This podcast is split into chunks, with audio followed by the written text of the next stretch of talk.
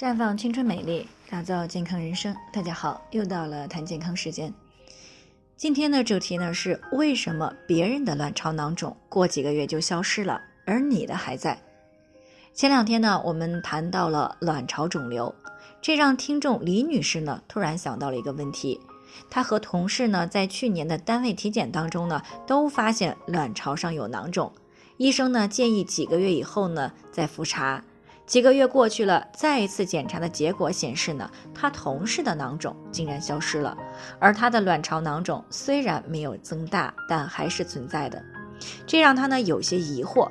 同样是卵巢囊肿，为什么他的还在，同事的就消失了呢？那听到节目以后呢，他就过来咨询了。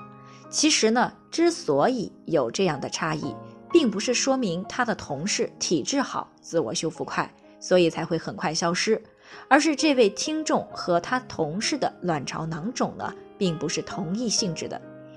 那卵巢囊肿呢，是卵巢内的囊性肿物，那么它可以分为肿瘤性和非肿瘤性两类。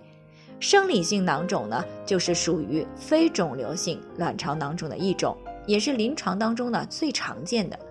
比如我们听说过卵泡囊肿，又名呢叫做滤泡囊肿。它是由于卵泡上皮变性、卵泡壁结缔组织增生变厚、卵细胞死亡、卵泡液未被吸收或者是增多而形成的。那主要是下丘脑垂体卵巢反馈轴功能紊乱，或者呢是卵巢白膜增厚啊、卵泡破裂受阻而造成的。一般呢是没有什么特别的症状。大多数呢是在排卵期中的育龄女性体检的时候发现，而且呢有相当一部分的是在一段时间之后自己就会消失。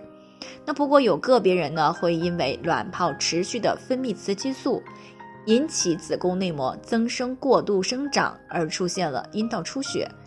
那这种情况呢持续得不到改善啊，生理性的囊肿呢发现的时候呢可能就会有五个公分了。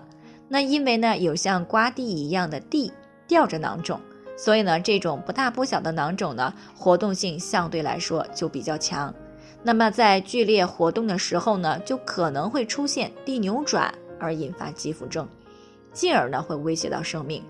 所以呢，一般像这样的卵巢囊肿呢，都是建议先做手术，然后呢再帮助卵巢恢复功能。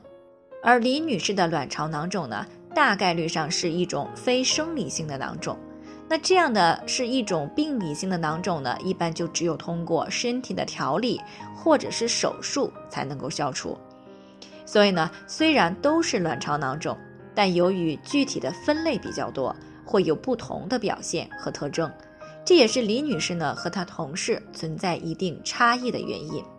那在这里呢，还是要提醒大家，每个人的健康情况都不同。具体问题要具体分析，才能有针对性的解决方案。那如果你也有健康方面的问题想要咨询呢，可以关注微信公众号“普康好女人”，普黄浦江的普康健康的康。添加关注以后呢，回复“健康自测”，或者呢直接拨打四零零零六零六五六八咨询热线，那么你就可以对自己的身体有一个综合性的评判了。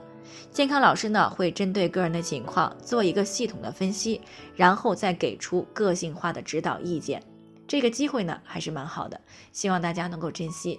今天的分享呢就先到这里，我们明天再见。